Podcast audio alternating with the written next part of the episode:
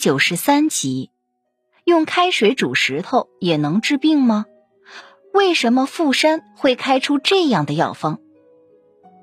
富山是明末清初著名的书画家，对医学也很精通，每天找他求字求画的人很多，求医问药的人也不在少数。有一天，一个小伙子满脸愁容的来找富山，请他看病。你哪里不舒服？得病多久了？富山问道。不是我，是我妻子。小伙子说，他的病很奇怪，不是伤风感冒，也不是头疼脑热，就是每天茶饭不思，郁郁寡欢。我们找了很多医生，吃了很多药，都不见效。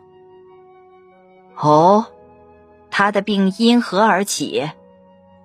富山又问：“说起这病，和我也有关系。十几天前，我们大吵了一次，我说了些不中听的话，他当场就气晕过去了。救醒后就得了这种病。我妻子现在出不了门，请傅先生移步寒舍，救小人妻子一命。”说着，小伙子扑通一声给富山跪下了：“快快起来！”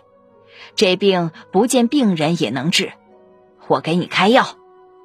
富山说着，出门捡了一块褐色的石头，交给小伙子，说：“这是药引子，你拿回去用水煮，什么时候煮软了再来拿药。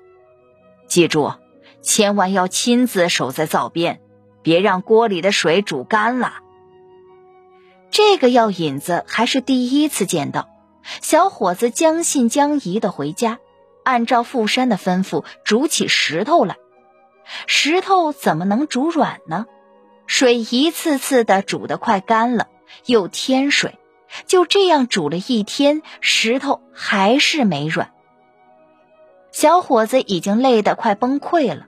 这时，他卧病在床的妻子实在看不下去了，坐起来说：“你这煮法是不是不对呀？”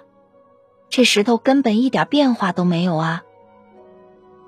小伙子说：“没错呀，富山先生就是让这样煮的，还一再叮嘱灶边不离人，不要让水干了呢。”妻子说：“总这样煮也不是办法呀。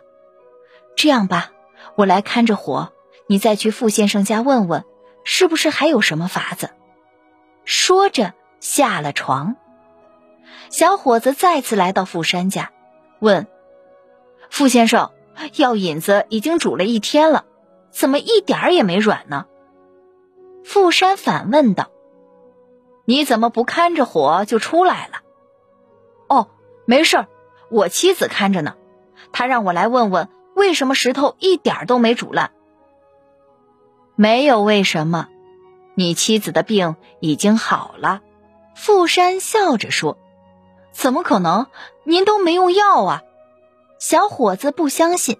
富山说：“你回家看看就知道了。”小伙子跑回家一看，妻子还在看着火，一边看着还一边吃着干粮，喝着水，气色好多了。这是怎么回事呢？原来他的病主要是生气引起的，要治好此病，首先得让他消气。她见丈夫为她没日没夜的煮石头，气早就消了。气一消，郁结的肝火就发散了，脾胃自然而然的正常运转，病也就好了。您刚才收听的是《中华智慧中华文化十万个为什么》，同名图书由中华书局出版，演播麦田守望者。